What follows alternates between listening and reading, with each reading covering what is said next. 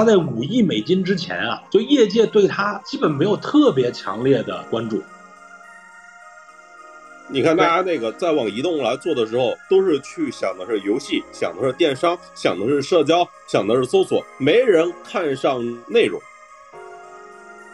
二零一四年，我曾经有一次跟他一起去，就安排了在 Facebook 做一次演讲。有拼多多的成功啊，它证明了我们现在说的全都是废话，因为拼多多一点不在乎这个东西，它也成功，而且获得极大成功。当大家都形成共识的时候，其实里头藏着很多误解。我觉得是这种春江水暖鸭先知啊，就是因为他们一直在水里面游。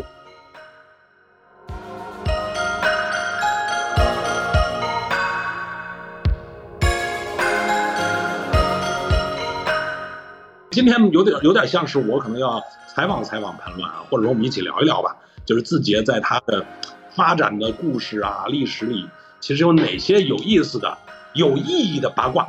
怎么样？你看到那个十亿 MAU 的时候什么感觉啊？放几年前谁敢想？我在一八年的时候，呃，我写完腾讯那篇文章之后啊，我发了一个微头条。那个时候应该头条在市场里面流传出来的大概是两百亿美金吧，当时百度应该是八百亿美金。我说给字节两年时间超过百度很难吗？这个事情。然后我操，一堆人跑来喷我啊！这个东西，这这是什么公司啊？这个这种小破公司怎么怎么样？那个时候，因为那时候抖音的爆发没有被大家看到。我还记得那个一八年夏天的时候，我还去那个 TikTok 日本的办公室去看了一看。然后你知道，日本那个办公室就挤在那个银座涩谷那边，就是特别小，特别小，就是你知道吧？就是就几个人挤在一个隔断里面，连办公室都租不起这个事情。然后你突然告诉我，OK，几年后十亿 MAU 了，还是在印度被封的情况下，真是很难以想象啊！这个事情就是一日千里。哦，我觉得字节跳动在我看起来是一个特别有意思的公司。这个有意思在哪儿呢？就是我们不断的在看错，或者说大量的人误判，甚至说里边可能有一些误解。然后，当然他又因为发展的很快呢，不断的会冲破这个误解，然后大家也会觉得啊，这个事儿原来还可以这样。就是要聊，你看咱们这个话题叫。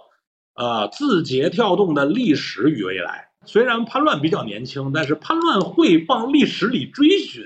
我觉得正好今天听听你讲讲啊，就是哎，你最早什么时候对字节跳动，或者说当时的今日头条啊，就是你开始有兴趣，开始有兴趣去研究和挖掘它的？你能回忆回忆你的那个时间点吗？最初的时候应该还是得算到。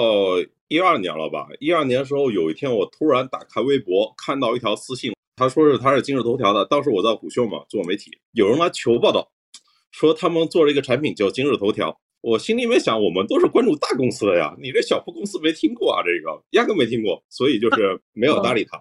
然后等到一三年的时候，我们办了一个活动，当时是做那个移动阅读的一个峰会嘛。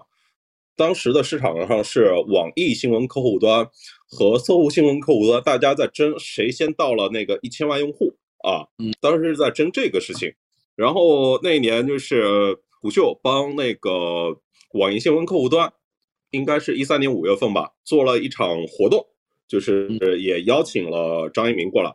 当当时聊的就是移动阅读怎么回事嘛。然后就是，呃，那一场里面应该是张一鸣也分享了。头条是怎样的思考啊？会怎么做啊？这些事情，当时其实也没怎么当回事。尽管那个时候那个会议结束之后，我写了一篇文章，大意就是说，标题就是今日头条谈怎么躲开 BAT。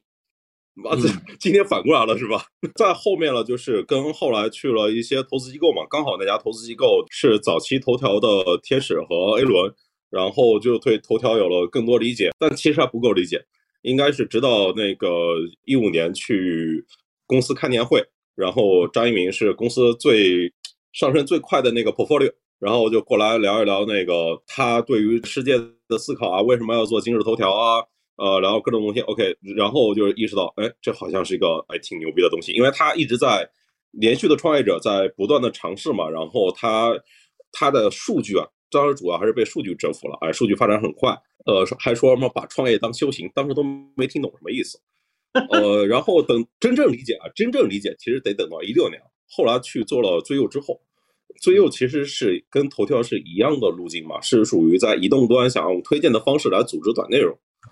当自己实际的来做这种产品的时候，就发现我操，这家公司是真牛逼，就是各方面的牛逼。对，然后就开始了更多的去呃认识里面的朋友，去学习他们的一些研究他们的产品机制啊啊各种的事情。正好呢，我觉得今天要聊聊字节跳动的话，就是叛乱应该是一个很宝藏的啊一个资源。今天我们说了，我们要聊一聊字节跳动那些有意义的八卦。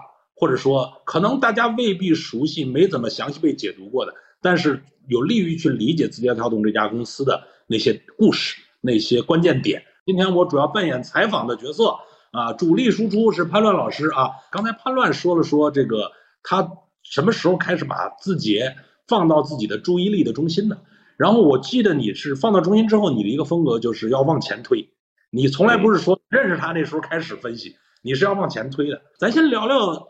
字节跳动的前传吧，那可能就想起来今日头条，然后到抖音，到 TikTok，其实这前头应该还是有更前的前传的。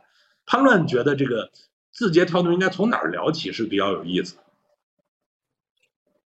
我我觉得其实应该从九九房开始聊起啊，就是因为后来呃字节跳动、今日头条做的很多的事情，在九九房那个时期，其实那个模型都已经搭好了。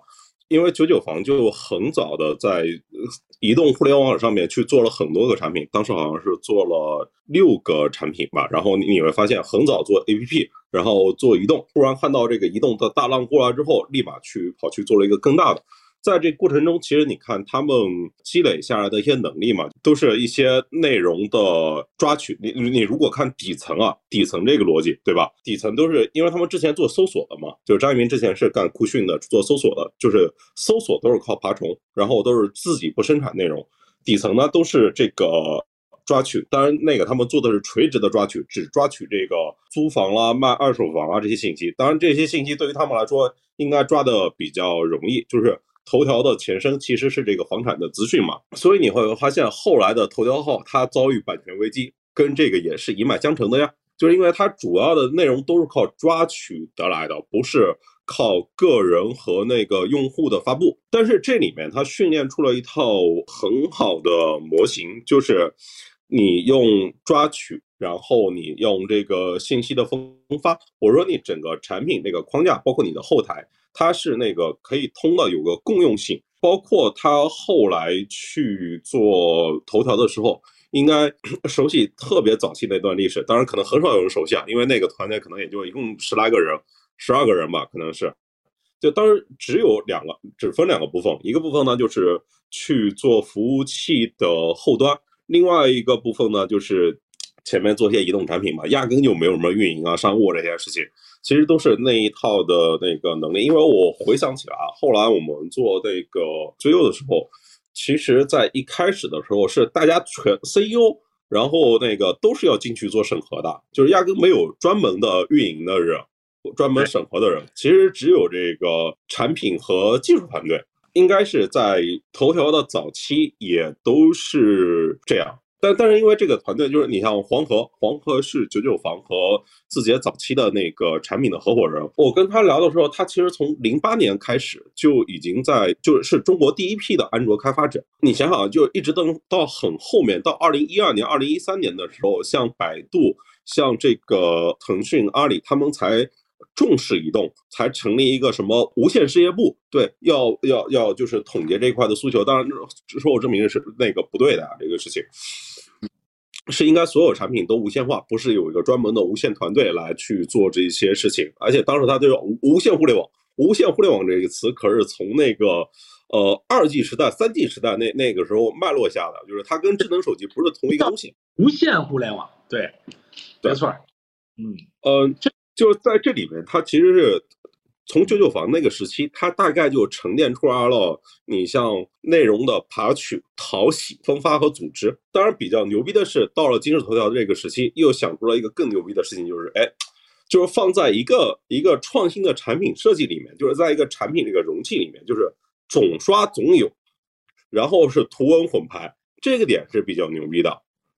总刷总有，这就是你永远都看不完嘛。人对于信息其实有一个天然的贪婪，没错。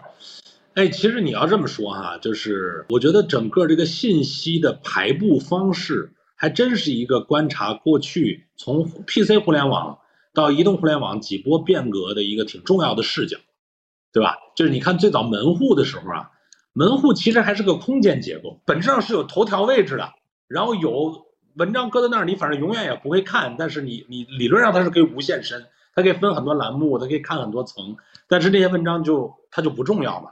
但是呢，信息流它其实成了一个时空结构。我记得在早期啊，就是我认识张一鸣可能比你稍微早一些。我大概是因为一一年的时候，他来过极光公园的线下的交流，坐在地板上，不认识他啊。他那时候就是已经是在构想接下来在移动互联网里从哪儿发力。其实那个时候已经开始这个字节跳动头条的前身啊，已经开始有了。然后后头有一次我跟他聊，他就跟我提到过这一点，就是说，你看这个空间，拿空间的角度去定义信息啊，是个有意思的视角。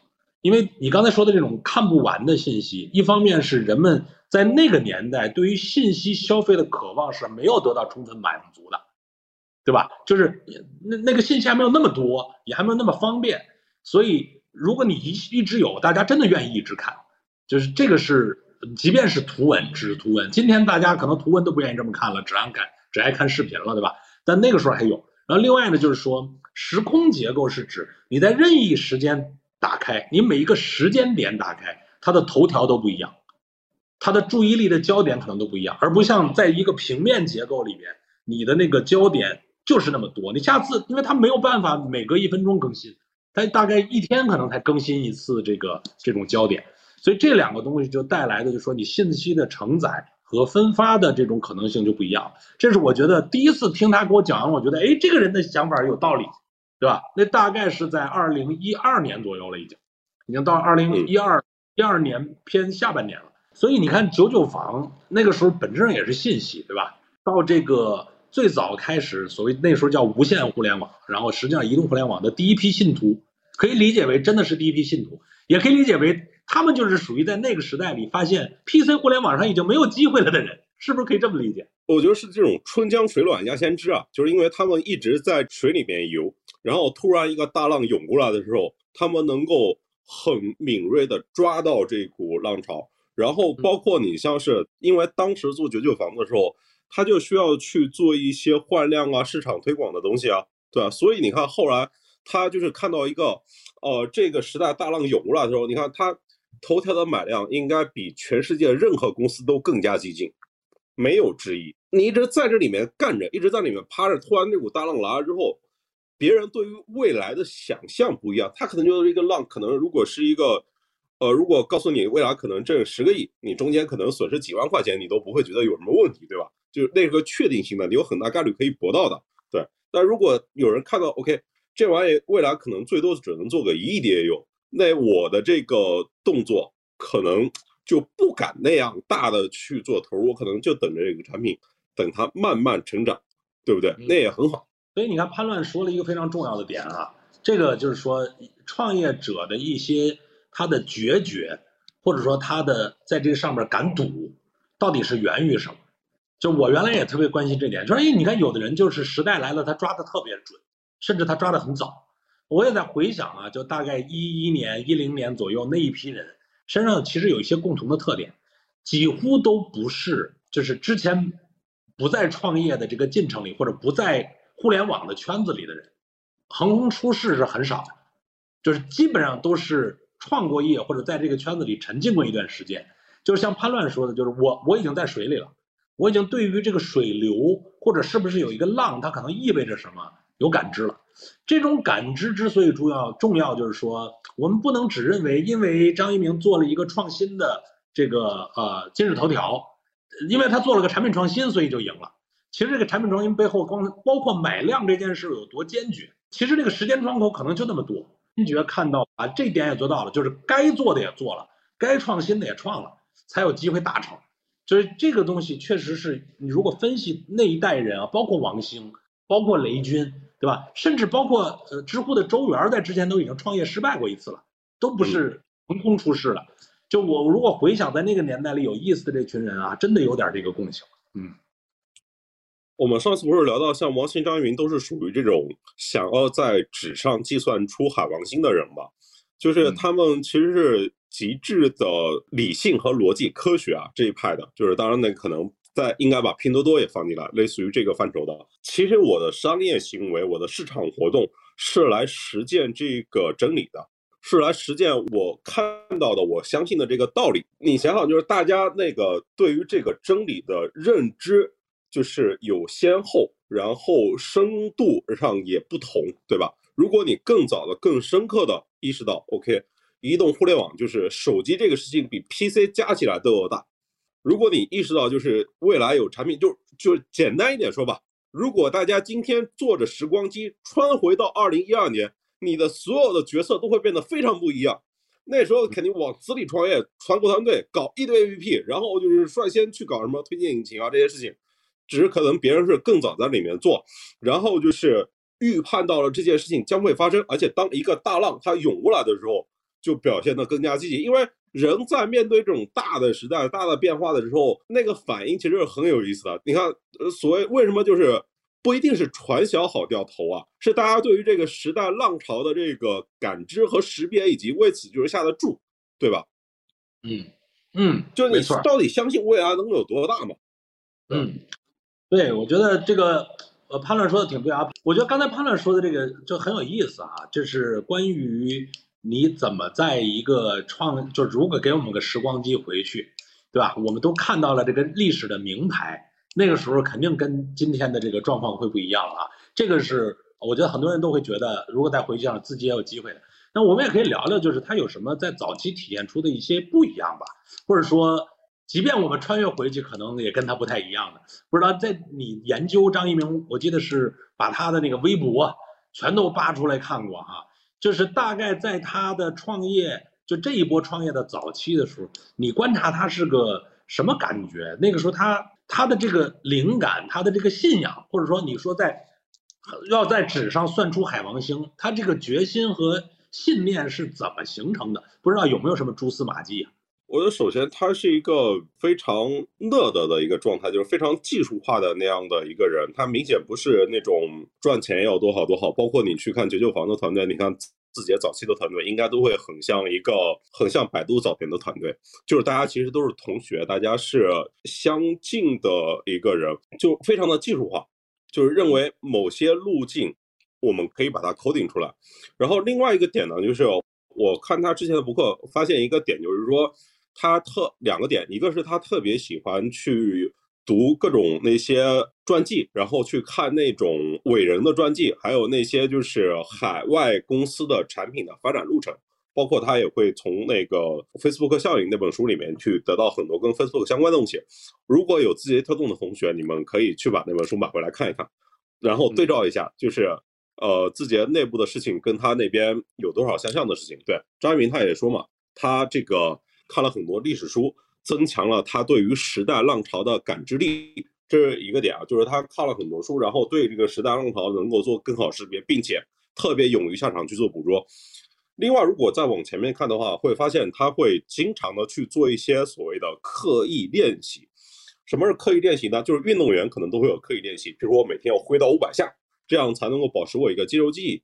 就是我看他之前的那个博客里面，他就会经常的去，哎总结，譬如说，哎酷讯，他当时酷讯为什么会倒掉，对吧？就是其实一个呃发展的特别快，然后又特别快的就是倒掉，这可能是大公司，然后是管理能力实在是太烂了。然后哎，饭否，饭否是怎么回事呢？饭否为什么关掉呢？这个事情，哎，这公司啊，这个还是得重视这个内容审核和积压风险啊，对不对？然后再说，他也经常还会去复盘别人的产品，比如说，哎。迅雷，如果回到迅雷的当下，它有可能会有一个什么更好的那个决策吗？你要迅雷当时是那个 PC 端仅次于 QQ 的那个中国第二大的那个下载软件啊，桌面软件比三六零都要高。当时啊，你说迅雷，你像大家都是迅雷去下载东西嘛？你说迅雷去干个应用商店行不行？大家去下载那个各种的商品，下载各种内容都是去迅雷啊。干个应用商店行不行？干个那个秀场行不行？因为大家可能下载很多都是小黄片，对吧？我做一个视频网站行不行？哎，他就会想很多这种那个路径的重新的设计和选择。然后包括你像他也会哎特别关注哎乔布斯他回苹果之后怎么样一点点的把这个股份要回来，把这个权利要回来，怎么把前面那个就是 CEO 赶走？嗯，哎，我觉得你说这感觉我也有有共鸣啊。他确实是这么个风格的人。你其实你发现哈，就是他脑子里不断在做创业仿真，就是你你你看似他在这个创业的过程中自己有个路线，对吧？他其实还这个有一个创业仿真的过程，就跟咱们说现在这个数字仿真，很多的产品不是先造出来，然后再测试，是直接把这个东西还原到机器里，在机器里通过虚拟的方式跑。你刚才说的他这种不断的复盘啊，不断的拆解啊，有点这个叫仿真创业，平行的空间宇宙里边再做一次仿真创业的复盘和训练，是有点这种感觉。就你感觉他那个脑子是呃经常不停下来投入到这个事儿里边。算法特别坚定的这个信徒，但其实，在最开始，他对算他跟算法没什么关联，甚至他好像那个，我记得当时你给我讲的吧，他那个算法都是，呃，买了本书，然后大家自己在那儿去摸索去弄出来的。这段你当时是再给大家讲讲这段故事啊？呃。这点其实不能说他对算法没有积累啊，只是说他对于推荐算法这块理解可能有有延时。但是你看他之前做的事情，你要就是那个酷讯搜索的技术，对吧？搜索你看就是爬虫分发，搜索其实就是信息分发哦。然后就是泛否的社交，头条早期的很多的那个量就是这种社交关系。然后呢，就是九九黄的移动。就是这几项技术，然后都被装进了今日头条这个产品里面。然后就是当他想要做推荐的时候，的确是没有优秀的人才嘛，那就只能是自己从头开始呃来啊。然后当时是好像说是向量，对，向量应该现在还是在那边负责推荐技术吧。他是说就是想去挖向量，没有挖来，结果呢就是去把向量出的一本书，就是推荐呃系统实践吧，把它就是。买回来自己研读一遍，然后自己来写这个呃推荐的代码。对对，呃，当年早期的时候，应该就是自己写呃第一代的推荐引擎的代码是他们自己几个人把它传出来，算是传出来的，真的就是都就不好说是开发哈，就是呃照着书研习着书，然后就实验出来的。然后，但是我觉得他对这个事儿很快他就有特别坚定的感觉。就我记得是大概呃一三年左右的时候吧。那个时候他就那个时候应该已经差不多一亿美金吧，我记得大概就是一亿美金的估值左右的时候，然后再跟我觉得他已经特别的笃定说，呃，推荐算法这件事儿，信息流这件事儿一定是个特别大的未来啊！就那个时候业界的共识还是可能好像那个时候网易的客户端、新闻客户端等等的还是比较主流的呢，然后。所以说是整个行业都没有认为移动阅读是一个大的事情。你看大家那个在往移动来做的时候，都是去想的是游戏，想的是电商，想的是社交，想的是搜索，没人看上这个内容，没人看上信息消费。对对。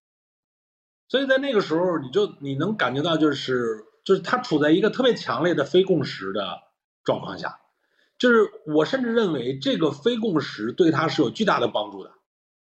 就是说白了，在那个时候，因为大家都认为这事没啥可看的，甚至那个时候都比较强调就是有态度的新闻啊，什么这样的这些东西，所以他的那个非共识反而留下了一个呃，给自己留下了一个足够的空间。所以基本他在五亿美金之前啊，就业界对他基本没有特别强烈的关注，这点我印象是挺深的。就是大概到一四年以后，跨到五亿美金以上，才逐渐大家被共识向开始向他靠拢。就中间你想，那他从中间至少有两年多的时间，至少两年多的时间是处在一个他非常信，而且他不断在迭代，而别人都不信，对吧？就是没根本没人在，就我觉得对于互联网圈这个很少见啊。你看到最后他那个非共识那个阶段是谁投了他？是 DST 对不对？是优瑞。然后呃，你要看 DST 这家公司，可能是在美国做他。DSC 这家公司最初一战成名，靠的是哪个公司？靠的是 Facebook。然后我觉得再往后，它第二大成功应该就是靠字节跳动了。对，然后你要看字节跳动跟那个 Facebook 有什么相像的地方。当时就是 Facebook 刚起来的时候，也没人敢投它，没人敢去投它那么多钱。但优瑞投它的那个理由是什么呢？就是我后来看的传记啊，我没有跟他们本人求证过。我看那些报道和传记里面写的是，当时那个。事件里面就是当时大家用的那个模型呢，都是 PV 看你有多少 PV，就每天有多少用户访问量嘛，然后你有多少的注册用户，对吧？到 Facebook 这边呢，他说我我我不跟你拼这个，我跟你拼每天有多少的日活，然后我跟你拼我每天有多少的时长。尽管你从 Alex 里面去可能去看一下那个我的那个 PV UV 量不是最高的，但是那个 DSD 那个团队调查完之后发现，Facebook 这个网站它对人的时间的那个耗用，就是社交网络人都泡在里面了，特别费时间吧，是谷歌的可能至少是几十倍吧，至少吧，对吧？就是你才搜索引擎，你撑死了花两两分钟呗，对吧？他就意识到这个模型，然后就是这个模型，然后往后怎么办呢？对吧？时长首先很有用，发。现了别人没发现的事情，就是日活很有用。然后 Facebook 全都是有账号的，然后有这么多时长，它有用户画像，可以更好的投广告啊，对吧？你像字节跳动是不是也是很像这个故事？你像当时那个移动的时候，大家都在拼什么装机量，称都在拼那个有多少那个月活日活。但头条就是说，你看头条说的什么？我我时长特别牛逼，我留存特别牛逼，就比别人更早的意识到什么是真正关键的指标嘛。嗯。哎，我觉得这个总结的特别到位啊，就是一个，我觉得两层啊，两层。第一层是说，一般我们经常看到一说字节的投资人投过字节的的这个机构，其实应该也不少。我们经常会看到一个很牛的公司出了以后，一堆投资人过来领功哈。我我觉得判断是了一个什么叫真正牛的投资机构，就是你就看他在非共识的阶段敢投钱的，那是很牛的投资机构，对吧？就这是一个点啊，第二个就是说，呃，包括为什么 DST 当时能看懂这件事儿，跟他之前投过 Facebook，呃，能大概在同样的这个价值识别模型上是有关系的。因为那个时候的张一鸣也不是那种见一面就过目难忘，然后就是说不行，这个人非得投，惊为天人，肯定不是这样的。他那个时候还有点内向，对吧？甚至有一点怯生生的感觉，就在那个那个早期。所以我觉得他当时这个这个投资的这个价值的判断模型，关键的参数到底是什么？呃，我觉得是说得通的。而且最关键的一点就是说，可能字节它真正的带来的改变，也在于就是从一个简单的装机量，到一个日活，接下来变成你的这个时长，而这件事又通向了你一个非常直接的模型，就是广告变现以及广告变现的效率这件事，因为它是紧密相关的，所以大家一下。互联网里面的那个最有价值的东西，中间有一段是迷茫的，是不清，对吧？那直到他这儿才最终被看清楚。所以这两年多的非共识，真的你要想起来都是挺奇迹的。就这么多聪明人在的一个领域里，竟然有一个这样的窗口，在今天你很难再想象了，对吧？我觉得其实这个在字节的早期啊，真的是让人印象挺深刻的。如果现在回想啊。因为你也跟他们的很多团队啊做过交流，呃，刚才你分享了一部分啊，在这个我想感觉一下，说在他最早期的团队，包括他发展期的团队，你观察下来有什么不同的特点吗？还是说有什么一脉相承的东西？就是因为这个公司也是一个迅速成长和变大的公司啊，对吧？现在应该有有十十六万人了吧？嗯，十六万人了吧？对吧？就是，然后它的这个业务，它的核心的团队其实也是不断在扩展。就是你一直这方面挖掘比较深啊，听听你分析分析，它这个团队核心团队发展的路线图有没有？能不能 mapping 一下？或者说你有什么觉得它的特点，或者是啊有意思的东西？呃，其实最早的团队都是从九九房来的嘛，然后九九房的时期做移动的那群人，其实是这个，你你你想想人员的构成嘛，一批是他的那个像梁汝波，他大学的室友，对吧？然后像是这个呃黄河，属于最早的就是在移动里面的个人开发者，然后再往后面像陈琳这些都是属于那种呃被创业收购进来的，包括张楠也是，对吧？然后再后来呢，就是希腊进来，像现在飞出的张楠，他之前就是在豌豆荚嘛，就更早的看过这种水流的变化，对不对？你像那个蒋凡在永盟，肯定是看到了更大的水流的变化。对，如果他找的应该都是这种有非常丰富的创业和移动经验的人，同时呢，就是在技术或者说能够对于这种移动的这种整个这个生态的流向，就是有比较好感知的年轻的、饥渴的，然后呃想折腾事的。对，你很多都是有这种就是类似的背景，这个其实跟 Facebook 也很像，大家可以去查查一查，就是 Facebook 也收购了很多创业公司，然后来补充自己团队的能力。然后我们今天甚至可以看啊，你像今天的微信张小龙是当年那个 Foxmail 收购进来的，对不对？然后你看今天的抖音，张楠牛逼吧？是当年那个张楠，其实之前在猫扑也干过，后来也创业做了一个叫图巴巴那个产品，然后也是被收购进来的。然后你看那个阿里巴巴，蒋凡也是收购进来的呀，对吧？你看今天牛逼的团队，就是这个核心的当家人，全都是收购进来的，就可见这个大公司还是要保持一个开放性。当然，自己就一直开放吧，收购了好多团队进来。呃，可以总结，就是在最开始的阶段，肯定都是老人，就是有过合作基础的。然后跟那个一起共振的老人，对，不不一定是老人哦，很多都是学生。就是最初的时候，就是，呃，应该他们的公司就在北航附近，就是很多北航的那些应届生全都在里面，实习生，对，特别多。当然也没多，一共也没多少人啊，一共就不到二十人，其中很多都是北航的。那个时候确实这样的小公司，你从大厂也很难挖人嘛，对吧？我觉得这个。应该就是那个时代，就是非常典型的创业公司的时代。但是它从一个创业公司到进入高速成长的赛道里边的很多核心人的支撑，其实是跟收购有关的，对吧？就是这里面，说这这是跟收购有关的。我觉得这是呃，张一鸣在在收，我觉得他的收购都挺值的。就说白了，就是收购一些公司呢，今天未必都还有什么人记得，都还有什么太大的意义。但这群人其实成了收购进来最重要的资产。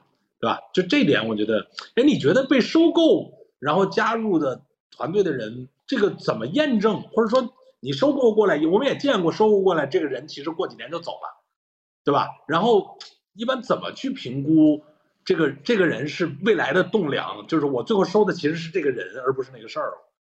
看你干的是什么事情啊？是不是那种属于那个所谓的合并梦想同类项，或者说这个人这个创业者他还在不在一个创业的状态里面？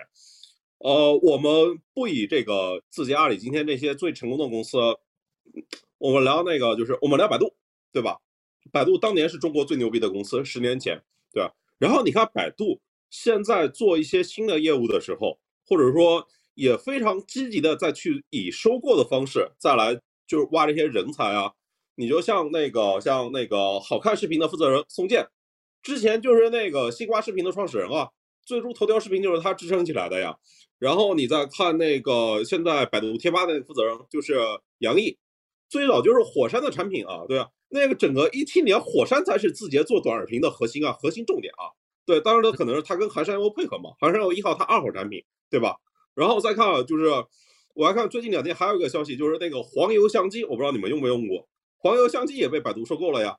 我觉得就是这些大厂啊，它到一定阶段之后，哎，其实还都需要通过收购的方式来把这些更有闯劲、对于这些事情理解更深刻的团队把它合并了，然后一起往前去走。包括你看微信也是啊，微信不也收购了秒剪吗？那我说的就是这个点。我看我这边杨师傅在我这儿说，收购其实就是最有效的招聘手段啊。对，这。也是一种视角，真的就当一个公司它到一定阶段，就尤其是这种有潜力的公司到了一个加速成长的阶段，真的有的时候我见过有的公司心态是说那事儿我也能干，瞧不起一切人，和另一种就是说我知道我要更多优秀的人，在这个过程中我需要用一些办法把他们能够拉进来，就这两个世界观啊，会带来这个在。呃，你的人力人才的资源层面，我觉得带来不同的结果，这个还是挺有启发的一件事儿啊！真的就是说，有点钱了之后，到底是买啥啊？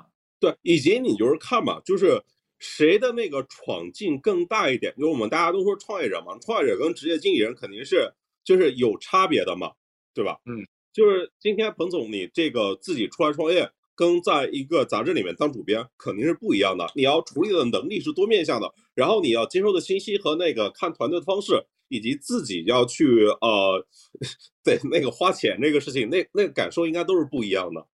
哎，对，而且关键就是他容易有 ownership，对吧？对啊。就是过去自己做过这个这个一号位，然后你其实做过一号位的人更能体会一号位意味着什么，然后未来加加到一件事上，他更能有这种感觉。对吧？否则人家干嘛还在你这儿干呢？对吧？人家就套现干嘛？干别的去就完了。所以我觉得确实这是一个很有意思的维度啊。当然，我觉得另一个维度啊，你不知道你有没有这种感觉，就是一鸣，外界很多人都觉得他就是一个比较理工男的，然后尤其是这些年吧，也说话比较少了，大家都觉得很神秘。看起来都应该是比较理工男的。但实际上，比如说你看当年那个，你看他的微博的时候，他是很多彩的哈。但我觉得他有一点让我印象也很深的，就是他身边的人啊，能跟他明显的看出不一样，而且他还能合作的挺好。就我当时印象最深的就是特别早的，大概啊，就是一四年左右的时候吧，就是比如张立东，啊，就是呃很长一段时间，相当于是他的搭档吧，就在这个呃营收这个层面、广告这个层面啊，想得很清楚，并且抓得很到位，就特别早就这个就就这方面就做得很好。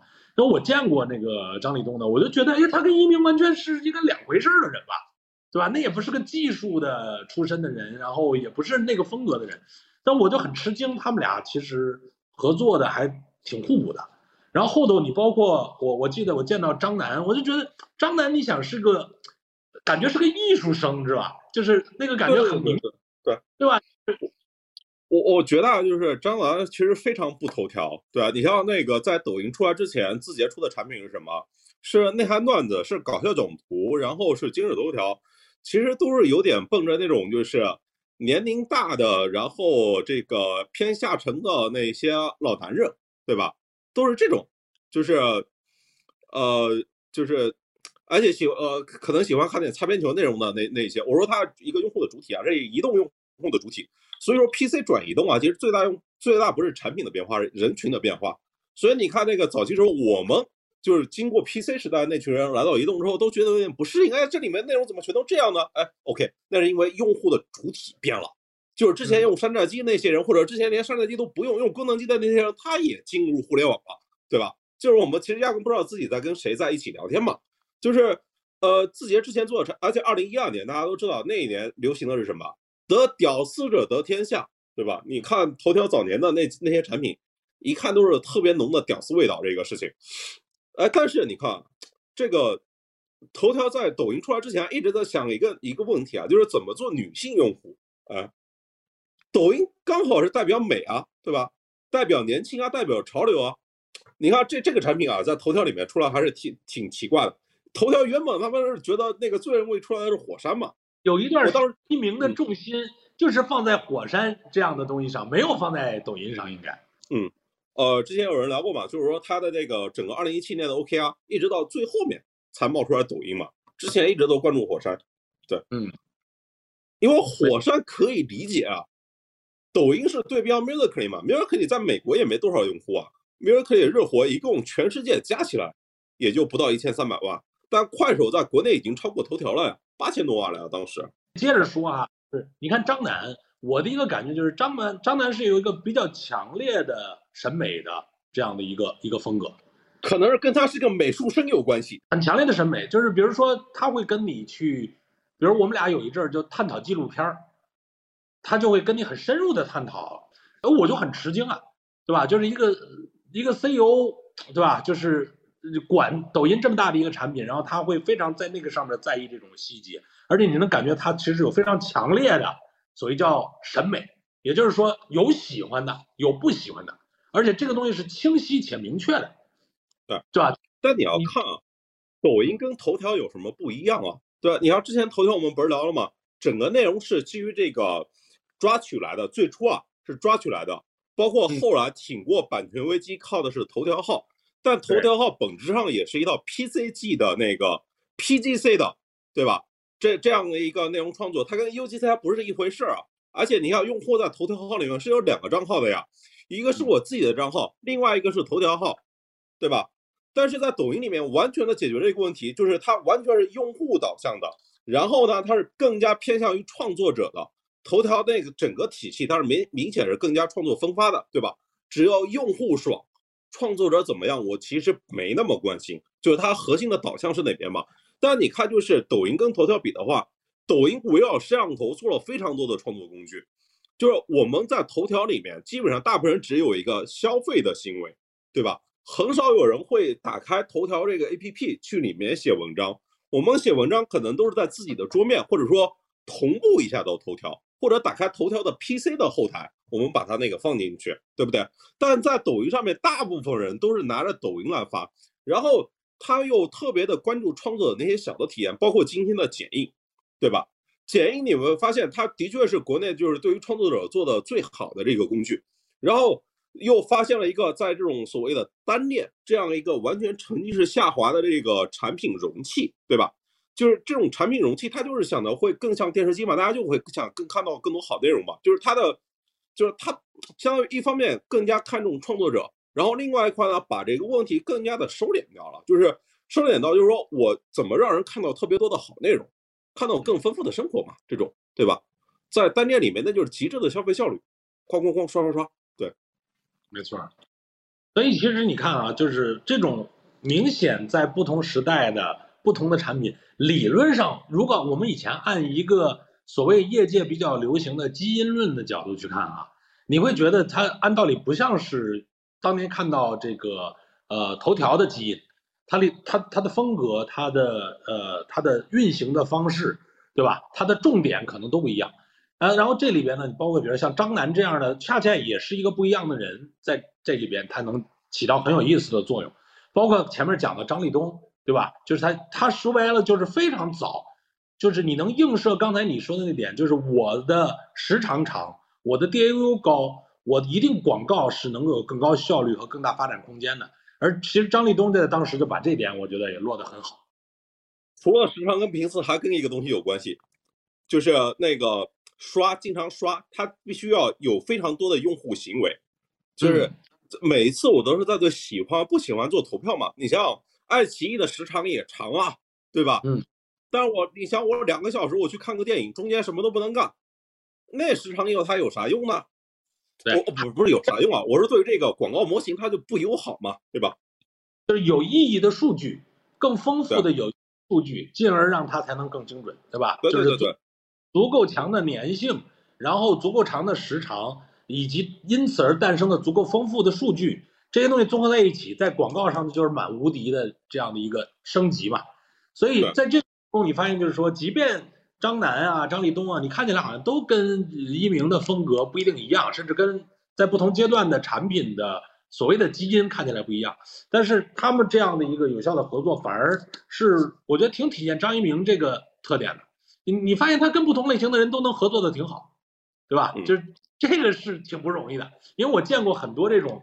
个人风格非常强烈，然后基本上就是有一有一些能跟他共振的人，但他未必兼容性很强。但我发现就是张一鸣兼兼容兼容性是很强的，不知道你有没有这感觉啊？我觉得还是他目标感设的特别清晰，然后大家在这边其实都可以围绕目标去展开自己的工作。当然，他呃这里面还涉及到另外一个点啊，就是他创造了一个好的公司嘛，就是在字节待过的公司都会觉得这家公司其实是极致的追求效率。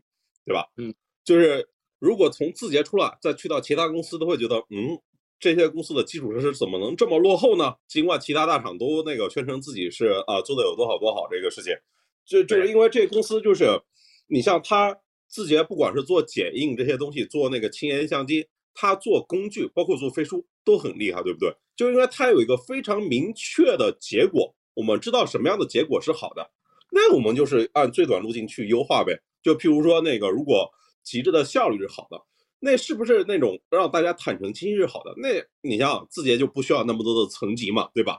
不需要那么多总啊总啊那些事情，就包括你像刚才短视频也是啊，更多的时长是重要的。那我就做单链啊，快手里面你看一直做，我之前不是老讲单链双链嘛？你像快手它就做双链，双链里面注定就会有一些是有一些是被浪费的嘛，用户在不断挑选嘛。但你看一到在单链里面。这完美的匹配这个时长模型啊，对我觉得这公司都是极致的追求效率。对，嗯，当然另外一个层面就是公司就是在扩张的规模上也是极致的追求。我觉得主要就是规模跟效率。对，说白了就是目标决定路径，然后在这个时候目标比自我还是大很多的。就刚才咱们说的，不管叫可兼容、可合作，然后可让每个人可以发挥等等吧，这样的这些东西，它背后我觉得。就是一个强大的目标，清就并且因为这个目标可改变一切，对吧？就这一点，我觉得是咱们刚才描述的那些现象能发生的可能更底层的一个点，更底层的一个点。所以我觉得刚才咱们聊这个团队里边的一些特性啊，呃，另外我觉得再说说产品吧。刚才你看，正好有人问为什么快手干不赢抖音？就我觉得至少在过去一段时间吧，就是我们看到的那个跟抖音的对抗里边，就怪快手是没有占到太大便宜嘛？就是那潘乱怎么回答这个问题啊？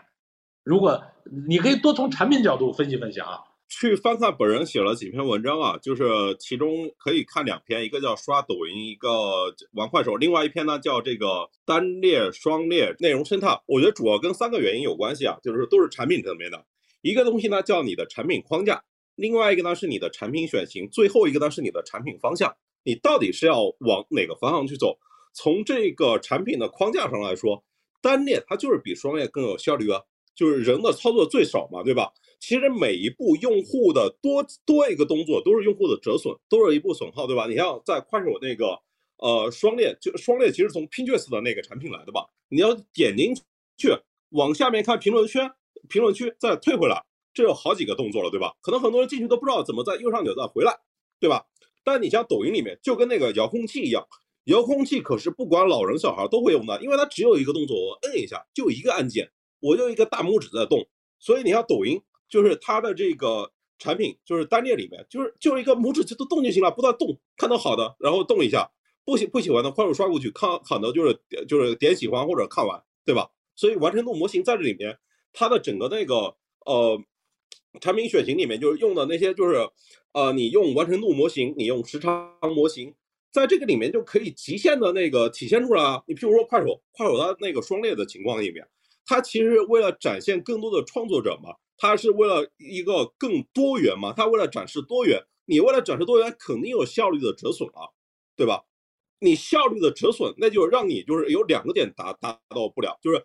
规模的最大化跟效率的最大化，其实你都没办法达成。我说在双裂这个产品的框架里面啊，如果你是要去做规模的话，如果你最后是用这种按 DAU base 的这一个呃广告逻辑的商业化的话，OK，那单列电视机这种模型，它就是最极致的这个解决方案。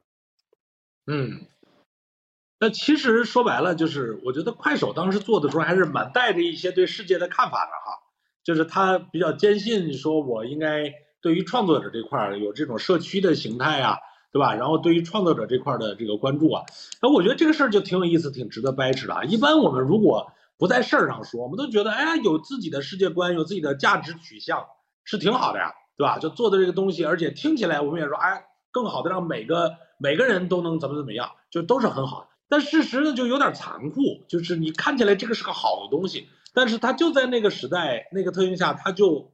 它就干不赢另一种方法，就是这里边可能我不知道啊，是不是就是说，比如在那个时代里边，他唯一能把这事做正确的东西，其实可能就是，就是你你如果要那个目标，你就唯一正确的就得那么干，对吧？这个时候你的态度其实没有意义，或者说就是这个时候态度反而是可能有问题的。对对，核心是看你想要做什么样的事情，你是要做自己的事情，还是要做更大的事情。嗯，对吧？你说要做一个特别大的事情，还是想把你自己做的一个事情更好？我们举一个反例来说，就是小红书嘛。今天你像还在坚持双链排版的 B 站、小红书，对吧？你看 B 站跟小红书都是在抖音、快手如此强的情况下，还能涨到超过五千万 DAU，很罕见啊，对吧？他们为什么没有选这种极致的追求效率呢？选单链呢？对吧？那就是因为别人觉得时长那个模型不是最对的嘛。对吧？别人可能是觉得，OK，我应该提升这个内容的价值度，我这个内容更加有用，才是更对的。所以你看，今天很多人都在小红书里面去搜各种的旅游，搜各种的攻略、探店、美妆各种的东西，对吧？因为它是往有用这个模型去去优化的呀，它不是往这个电视机杀时间娱乐这个方向去优化的呀。你看 B 站它也是啊，B 站是往这种就是更不同的那个，就是更多元。你看 B 站里面它产品就会。它默认就把更多流量给到那些就是新的创作者吧，对吧？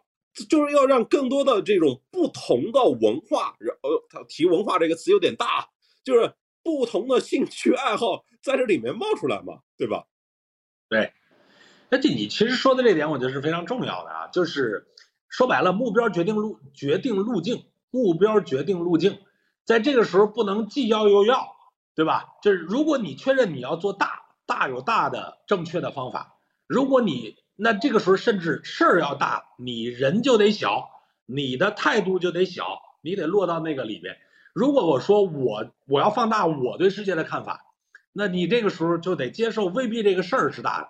但是我觉得其实这两个如果它不不混在一起，不模糊，不糊成一块儿，可能我觉得都有各自的机会哈。所以，某种程度上，我觉得如果说到字节的产品，你认为在它发展的这些历程里边，有哪些在产品上做的是非常重要的选择？啊，如果你排排序啊，就是没关系，咱不一定非得按时间线啊，你能想到多少说多少。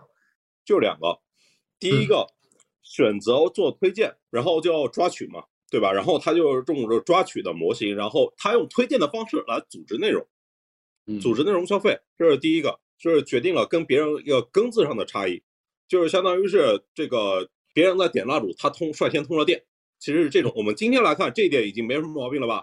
推荐它的确是一个对于移动生态上是一个最佳的一个匹配，用推荐这个技术的模型。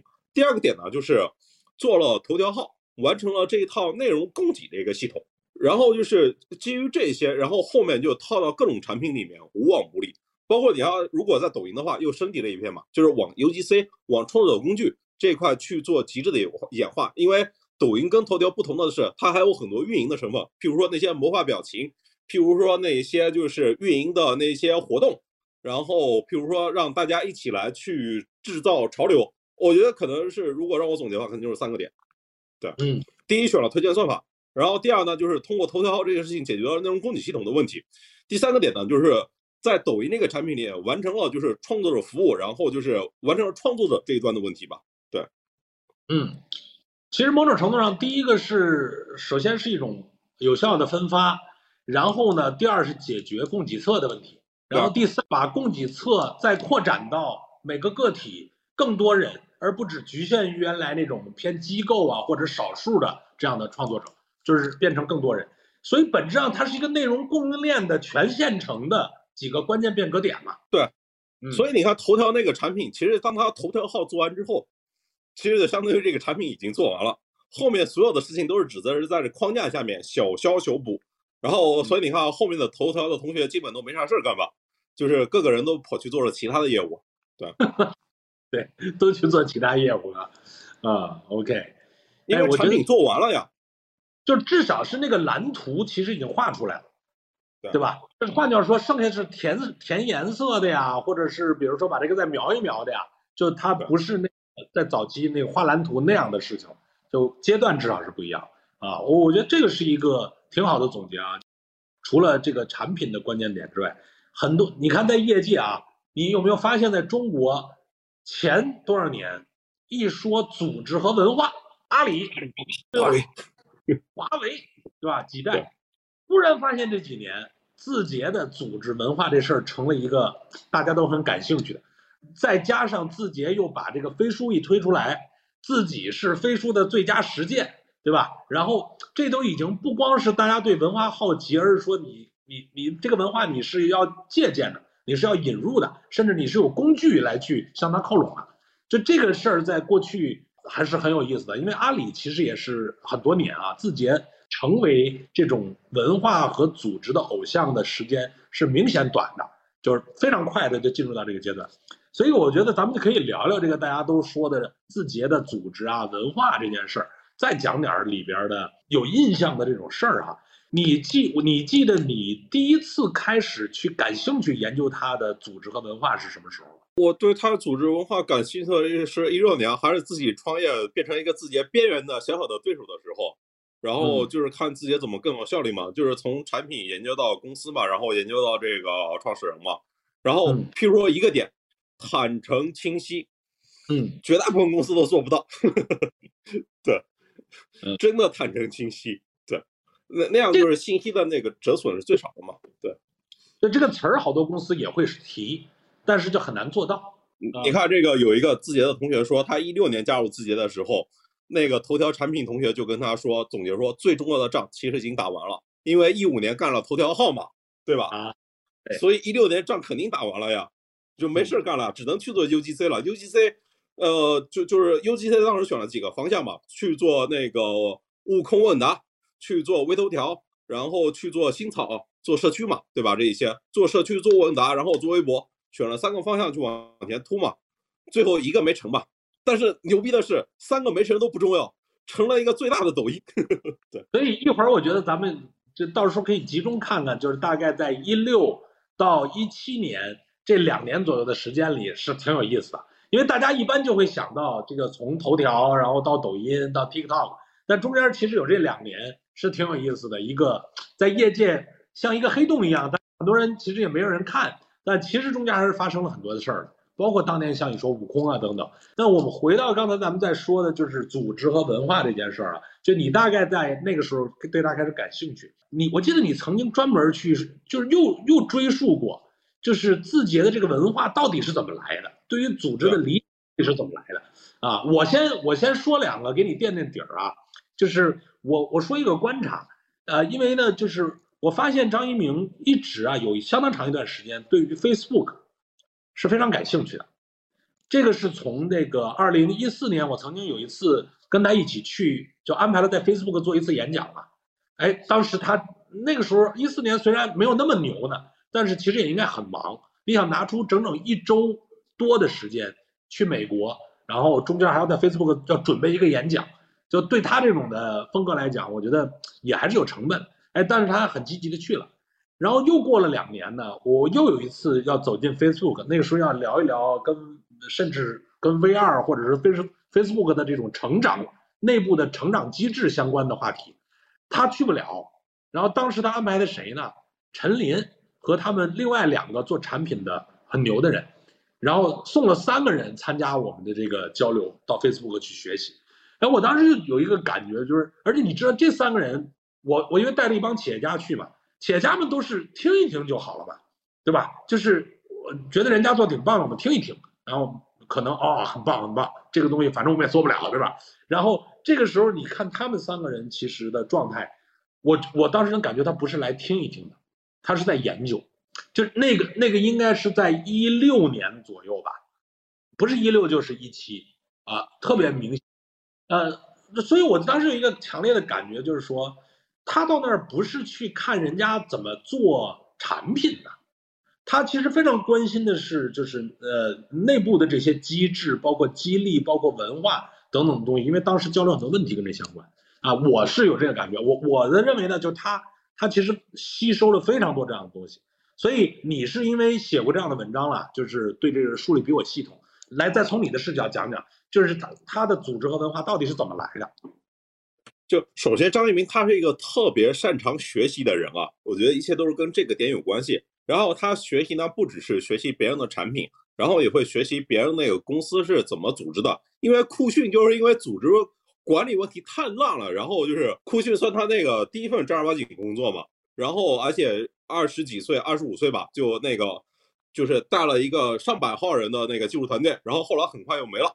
这肯定给他一个很深的印象。他后来不是为了研究组织问题，还跑去微软看一看大公司是怎么办的嘛，对吧？我先说一下，我直播间有一个问题啊，就是说为什么拼多多内部极其不清晰坦诚，发展也挺好的，然后做的对了，这个问题也让我非常费解啊。就是有拼多多的成功啊，它就是证明了我们现在说的全都是废话。像字节那个公关团队和那个企业文化管理团队那些全部都砍掉，其实也没问题。因为拼多多一点不在乎这个东西，他也成功，而且获得极大成功。对我，所以我们说的是完全可能是废话，因为拼多多压根不关心这件事情，然后他也很成功。有人问为什么今日头条总喜欢推荐一些看起来特别 low 的内容，然后抖音的初始调性跟今日头条就完全不一样呢？那是因为今日头条的大部分用户都是通过这个买量、刷机、装机这个渠道来的呀。你想想。你作为一个大学毕业本科的，然后在这个北京、上海、杭州、广州、深圳做互联网工作的同学，你会被刷机渠道影响吗？然后，但是你们都会看爱奇艺那个中国有嘻哈吧？那个抖音是中国有嘻哈推广被更多人认识到的呀，对吧？哎，这个叛乱的解读是很到位的，就是要往源头看啊，这个从哪儿来的？这水源是在哪儿？这水源决定了很多东西啊，嗯。就是盐水进来的就得养，就是就是就是就是海里的鱼，对吧？淡水进来就是河里的虾，就是这里头我觉得是不太一样的啊。嗯嗯，哎，你觉得在你接触字节这么多人，对他这么多的研究，呃，在他的这种组织和文化层面，你有什么自己比较钦佩或者是印象深刻，觉得有甚至有所收获的点？personal 的判断啊？我觉得就是 ego 特别小，这是好也是不好的点啊。这个点就是说 ego 特别小，然后是我们拥抱一切可能性，我们不先预设判断。像我们媒体老师写作的话，或者说去看待事情的话，很容易有一个预先的带着一个观点，或者说戴一个哎有色的眼镜，然后去呃出发。哎，别人就是真的能够像这种做科学实验一样，我觉得就是老的像那个叫孟达尔吧，就是做豌豆实验的那个，我就老感觉自己是这种以科研的精神在做一家商业公司，我觉得这个点是让我觉得一下提升了一个维度。嗯，所以以科研的精神做一家商业公司，本质上就是说这事儿最终得得信仰科学。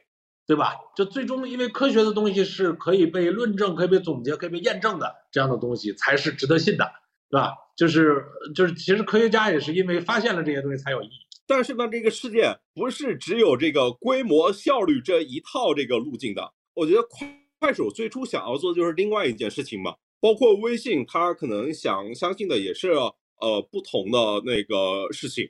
对，哎，说到这点，我觉得。应该聊聊这个另一个维度啊，你看这个字节越来这个体量越大，对吧？几千亿美金的这个估值出来之后，大家逐渐从非共识已经成了超共识了，对吧？就是你你想它这个估值这么高呢，肯定就是已经不光是个共识，也是个超级共识，才能够有这样的这种感觉吧？这个是很有意思的，就短短的这些年，那完成了这样的一个变化，但是。我一直觉得呢，就是说，呃，很多当大家都形成共识的时候，其实里头藏着很多误解。就理论上，你现在怎么可能有那么强烈的共识呢？它就应该可能是有不同的东西的。比如说，我记得就是在里边，当时这个就大家提字节是这个 A P P 工厂，很多人都认为说字节因为是个 A P P 工厂，所以它才会有今天的成功。有一段时间特别流行这个，就各种对于字节有很多阶段性的评论。因为你研究字节比较多嘛，能不能给我们提供一个新的视角啊？就有哪些明确的误解是在过去那个历史进程中曾经出现的？就是那个时候外界形成了一种所谓的共识，但这个共识是错的，对吧？就是你记忆中有没有这样的东西？我觉得咱们可以复复盘啊。我觉得最典型就刚才那个彭总聊的，就是认为字节跳动就是一家 APP 工厂，对吧？APP 工厂就是说字节可以批量的去生产这些 APP 嘛，就像那个。呃，工业时代一样，工厂流水线这样去作业，就是他很少思考在里面，对吧？但其实是你像张一鸣，他肯定会非常的反感这个事情啊。你像他最初聚集了一批那么优秀的人，怎么你能觉得他们没有思考呢？对吧？而且字节内部他是非常的坦诚清晰，然后鼓励创新，鼓励这种自由思考，然后说什么务实的浪漫嘛，对吧？这跟讲究标准化工厂那个还不是同一个东西。如果说工厂的话，拼多多肯定是更像工厂的嘛，对吧？然后就是，而且你对于字节来说，这个批量跟流水线这个说法，肯定也是在至至少之前啊，它是没那么不成立的。之前它每个阶段虽然可能试了很多产品，然后但他的那个战略的重点，就是说他那个业务投放的重点一直是很明确的呀，就可能是一开始是做做做头条嘛，对吧？然后后来，然后就发到发现了短视频嘛，然后就去做那个西瓜视频，在后面就是做抖音，就是每个阶段他投入的重点还是比较清晰的呀。当然，后面公司大了之后，咱们另说。后面公司大了之后另说。但这里不是说在总结他那个怎么成功的嘛？你一个小公司才那么点人，怎么可能搞个 APP 工厂出来嘛？对吧？你肯定是要大力出奇迹，压某一个点，压非共识，然后你才能够牛逼啊。对，然后。就是你如果业务它不是非常聚焦的话，你中台其实也没办法去服务那么多业务嘛，因为因为你垂跨垂直线这个事情沟通成本很高的。你像字节增长是牛逼，但如果你是增长的负责人，就是你们一共就五十个人团队啊，你要给那个二十款产品去做这个增长服务，那你肯定崩溃死了呀，对吧？正常就是一个阶段你全力以赴去推一两款产品，我觉得这是一个点。另外一个点呢，就是很多人都说，哎，字节牛逼是因为中台牛逼，字节搞中台，对吧？我的很多人都这么说啊，但我心里面想，就是怎么可能是因为有中台这个才牛逼呢？就是就是字节它做到今天这个体验，它需要解释啊，都需要那些速成的简单的解释，对吧？就是然后我们再从这里面往回面去推，哎，什么可能是对的？譬如说，哎，字节中台的确做得好，所以字节是因为中台然后做牛逼。我们想要变得牛逼吧，我们要搞中台，对吧？但你你想想啊，一个产品你从如何试点立项，然后你到跑通闭环，做到那个几百万，再到几千万，然后变成公司级别的项目。因为今天如果没有个千万级 DAU，很难成为公司重点项目嘛，对吧？这其实是考验你这个 CEO 的决策质量啊！你首先要把一个问题它变成一个封闭命题，对吧？我就记得之前那个好像是富盛说吧，就是雷军不是有一次问傅盛嘛，就是说做成三六零这个事情，哎，你说是你的牛逼还是那个老周贡献更大呢？傅盛想了一想，还说是老周牛逼啊，就是因为他把这个问题浓缩到了 OK，我要做一个安全软件这个事情上面，然后他的承担的作务就是来解题啊。CEO 其实彭总也是创业者嘛，你要面临的方方向是非常的，你是一个开放性问题啊，对吧？你你是要找准一个方向，然后把资源全都投进去啊，你不是说我光磨枪就行了，对吧？我觉得这些都是一个非常的一个误解吧，就是大家讲这个技术、讲中台、讲协同，这些都是觉得这种头条它是一个这种自下而上的，然后创新机制特别牛逼，然后非常强。但大家怎么就没那些公司的 CEO 怎么就不能想一想呢？就是字节牛逼是因为张一鸣牛逼啊，这个 老板蓝图感非常牛逼，一张蓝图画到底。你看看别人的决策质量，看看你的，看看我们自己的，对吧？这公司想要去学字节，能先换老板吗？先换一个像张一鸣这样的老板，那我觉得可能就离成功不远了。老是学什么中台啊这些东西，就学 AB 啊这些东西，就是。但但大家不愿意相信这个事情啊，就是因为就相当于是打脸了 CEO 嘛，对吧？就是，嗯，你你去学别的东西很容易，但你换个 CEO 很难的。对，我觉得是这个。这今天说的很到位啊！我靠，好犀利！我靠，学什么中台啊？有本事你换个张一鸣来。对，有本事你让张一鸣来干这个事情，你把 CEO 自己那个退掉，换一个像张一鸣的 CEO 了。对。嗯，太逗了，但那你也得看换哪年的是吧？对吧？这个什么？对，所以其实其实这这都是误会啊，就是 A P P 工厂，你看特别典型，就是 A P P 工厂，我觉得他的那个误解呢，实际上是因为不了解这个字节到底是因为什么成功的，对吧？然后那个说什么中台是字节成功的基石，实际上我觉得是懒惰了，就是把一场战争的胜利定义为工具的这个东西。或者就是说，一说就是不是我们无能，是共军太狡猾，对吧？不是我们打不过，是因为他太好。那他那那这个，那我党当年都是这这这个不好的装备打赢好的装备啊，是吧？这这你光说装备好，从来不是打赢战争的这个核心。所以这两点，我觉得确实都是有一些误解啊。还有吗？你印象深刻的所谓的误解？那个，我们再从反方向来说一个词吧，就是大力出奇迹，对吧？我们得我我们得说一个事，我们还得说一个事啊。大力不会总出奇迹，字节也是有边界的呀。然后你看他有什么事情一直在做，做不好的那不就是他的边界吗？然后你去看字节不是一直干社区吗？对吧？我们都觉得字节无所不能。如果字节要干，你看当年都是说，如果腾讯要干这个事情，就是 VC 喜欢问这种问题嘛。如果腾讯要干这个事情，你应该怎么办？可能今天大家说 OK，哇，字节又做了，然后咱们怎么办这个事情？但是你可以看一看，字节也做了很多事情，反复做不成功啊。譬如说 B 站，譬如说小红书，哪怕是知乎，对吧？当然，知乎我觉得自己稍微那点劲还是可以可以干干的。但你像 B 站、小红书，都是反复做了很久都没干成的事情啊，对吧？因为这个事情，它就不是这个效率追求极致效率啊，它就不是效率最大化的呀。你像如果一个事情它是讲究审美的，哎，它是讲究人的创意和多元的，对吧？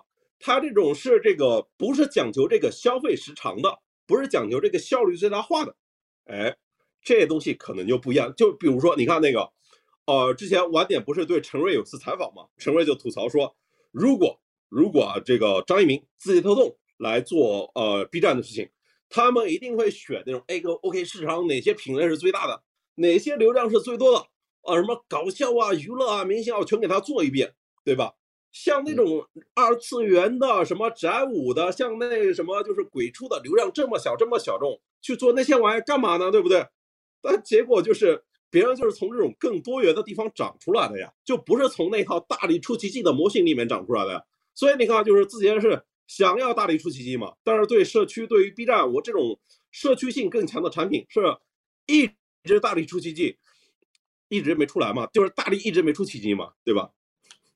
某种程度上，你刚才说之前也说过一点嘛，就是到底是要大，还是要自我对这个世界的一些表达，或者是把这个东西放进去，就是是目标更大，还是你的一些选择更大？其实是决定在这个里边，它是完全两个不同的 game。理论上是谁打不赢谁的，因为它不是一个，它不是一个最终目标决定的路径，它是两条路。所以呢，你走一条路上，你认为你可以干这个，那那您往往是不成的，对吧？就是本质上，你看咱们说 B 站也好，小红书也好，包括这两个创始人，我平常也交流比较多，就你能感受到他确实不是那个路的，所以你要干他就不容易嘛。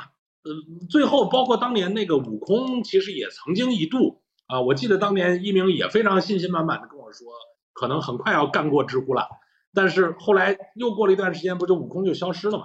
本质上还是说涉及到这样的一种社区型的东西啊，这种内容型的东西，它不是一个在那个路径上的东西，甚至到最后为什么放弃呢？就是做的过程中也看明白了，哦，这不在我的那个路上，这个事儿它也不会多大，那他不就放弃，对吧？你看它那个核心能力嘛，推荐算法最完美匹配的模型就是那个效率极致导向的，就是碎片化的短内容，然后以这种就是娱乐消费为主的，对吧？嗯。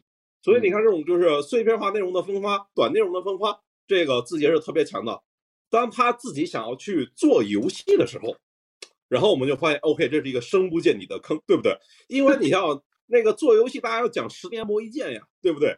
这个是不不是十年磨一剑，是要我你要真的爱喜欢这个东西，对吧？然后你要很多人一起磨合，而且有很多就是那种不是特别有效率的事情。OK，然后你看字节这个机制。目前这个机制啊，我相信他们也会改的。双业 OK 啊，业绩不达标怎么办呢？换人呗，对吧？哎，但不是所有东西都能两个双业 OK 啊就见效了嘛，对吧？没错，就有那些东西你知道，譬如说它可能去损伤你的那个数据，但你长期知知道这是对的，你一定要去做。当然，字节也有一些是是往这方面做的。但是我说，对于老板可以有这个决心。下面因为字节不是一家。老板领导的公司嘛，对吧？字节是一家这个更优秀的创意浮现出来，然后带着公司往前走。那谁谁来扛这个数据下跌指标呢？其实这可能也是一个大家的，就是你看过去是呃不能理解字节有意义、有价值，然后到把字节的价值简单的归于一些其实不是核心的东西，然后到后边呢就是放大字节的能力，就是认为它其实可以无边界的往前。大力奇迹就成了这个，就是你发现，就是大家的这个，就这这可能就是社会的一个必然的情况吧。大家在这个不同的阶段都会对这样的公司，因为信息的短缺、思考深入的短缺，会形成一些比较简单的误解的决定。但这种东西说白了就是说说没问题嘛，反正就是发表点观点，就是真把这个当成一判断干，就可能害自己了。这其实也是某种程度上说，我觉得研究字节这件事还是挺有意义的啊，因为这种热点公司。不是只是让大家看个热闹，往下深挖吧？我觉得你还得继续多观察啊。我们觉得你这这刚才那些总结还都蛮蛮给启发的。我看我这边啊，还有人说了说，他认为字节极致的用户视角是他的一个成功的特点，你认同吗？我认同啊。所以你看，就是字节跟快手这两个产品在比的时候，都是面向消费者的。当然是在这个产品里面，抖音比那个头条。更面向这个创作者啊，但是整体上来说，你如果是拿抖音去跟那个 B 站、小红书去比的话，或者哪怕跟早年的快手比的话，字节的所有的面向都是极致的面向创作者来优，面向消费者来优化，因为它的那个模型里面只只有更多的更多人在这边看，才会有更多人来这边发，对吧？这是它的那个模型啊。但你看 B 站跟那个小红书都不是这样的，他们是相信 OK 得有好的人、对的人在这边。我们社区得往这个方向走，其他的人进来可能都是不合适的。你看 B 站到现在还要答题呢，对吧？对我还得设门槛呢。那你看字节从来不我推荐算法可以把人做很好匹配这个事情。有说叫系统性的牛啊，您这个系统性的牛就是反正就是很牛啊啊，对，反正字的确牛逼，这个时代最能打的公司。可能如果总结移动互联网的话，只举一家代表公司的话，应该就是字节跳动了，就是基本全世界范围内，嗯。就是我，我觉得是一个非常典型的啊，真的是非常就就是超长的，它不是典型，是超长。正好吧，我觉得在这儿，既然大家都问到这点了，就是我是觉得咱们是不是也得聊聊字节在今天到底有什么挑战没有？对吧？就是既然我们都把牛都吹了这么半天了，就各种膜拜，呃，我们这也是发自内心的，确实人家很优秀，这十年里真的是最优秀的移移动互联网一代长出的公司，应该说没有之一，甚至还得加上括号全球，对吧？就是这对这些年就五年吧，至少这五年当之无愧。咱不说别的啊，这五年当之无愧。所以那我们也得反过来说说呀，对吧？就是他现在到底有什么挑战？什么对他是考验？我觉得没有一个公司是能够永远牛逼下去的嘛，就是他总要有挑战在面前嘛。能不能克服是另一个事儿。你怎么看？我看评论区里面有人说一个观点嘛，就是说，呃，推荐算法商业上的极大成功，但是在社会责任上有大问题，对吧？其实不是那么容易，就是你像就是腾讯、阿里都在讲共同富裕了。都在讲这个要捐一千亿出来了，然后你看字节在喷腾讯垄断，我觉得这个事情就挺莫名其妙嘛，对吧？就是这个时候是整个行业是有点这种唇亡齿寒的时候，大家在一条船上，这个时候就是还在想着自己那点事儿，对吧？没有想着这个这个大局观，这个那当然他大局观是那个全世界，他要自己发展的更大更强啊。社会责任那块肯定是他他需要做的，但是也做了一些事情，就比如说抖音的那个青少年模式。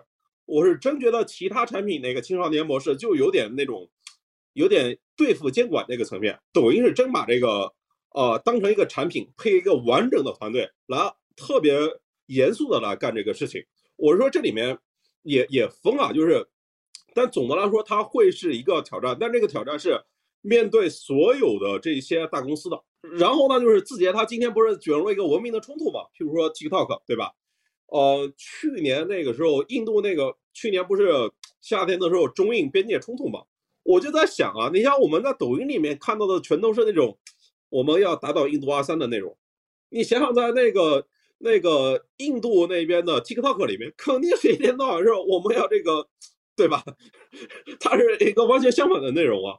但是在这个时间里面，而且你又是一个中国背景的公司，对吧？然后这种就是在今天的全球化，甚至一个反全球化的时代里面，西方世界，尤其是英语国家那些世界里边，他怎么会来看你呢？其实背背景是怎么看中国了？我觉得这就是一个这个世界在全这个地球化阶段里面，怎么在文明冲突里面来存活呀？中国的压力，这个美国的压力到底怎么办啊？对吧？而且而且今天还有社会的压力。你像去年的时候不是说了火星视角嘛？就是那个事情，川普要把那个 TikTok 呃禁掉之后，说了一个火星视角的事情。呃，我们要火星视角、全球视角来看公司嘛，然后不是就被这个中国网友来喷了嘛、骂了嘛，对吧？说什么贵族啊这些事情，那是因为可能是今天的中国网友从情感上啊，只能接受一种全球化公司，就是华为那种的公司，就是说你要么是一家中国公司，你要么什么都不是。我觉得这个对于字节也是一个一个挑战吧，对吧？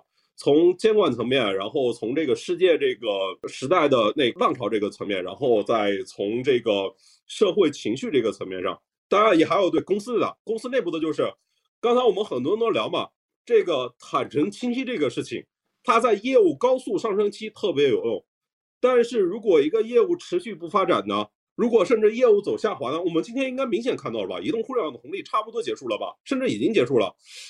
下面就是大家极度内卷的过程啊，就是大家去互相抢地盘的一个过程啊。这个时候，你像譬如说教育，你说游戏这些业务就是反复尝试，然后不出业绩的呀。而且很多小的业务都是做着做着，然后哎给，没没结果就关掉了呀。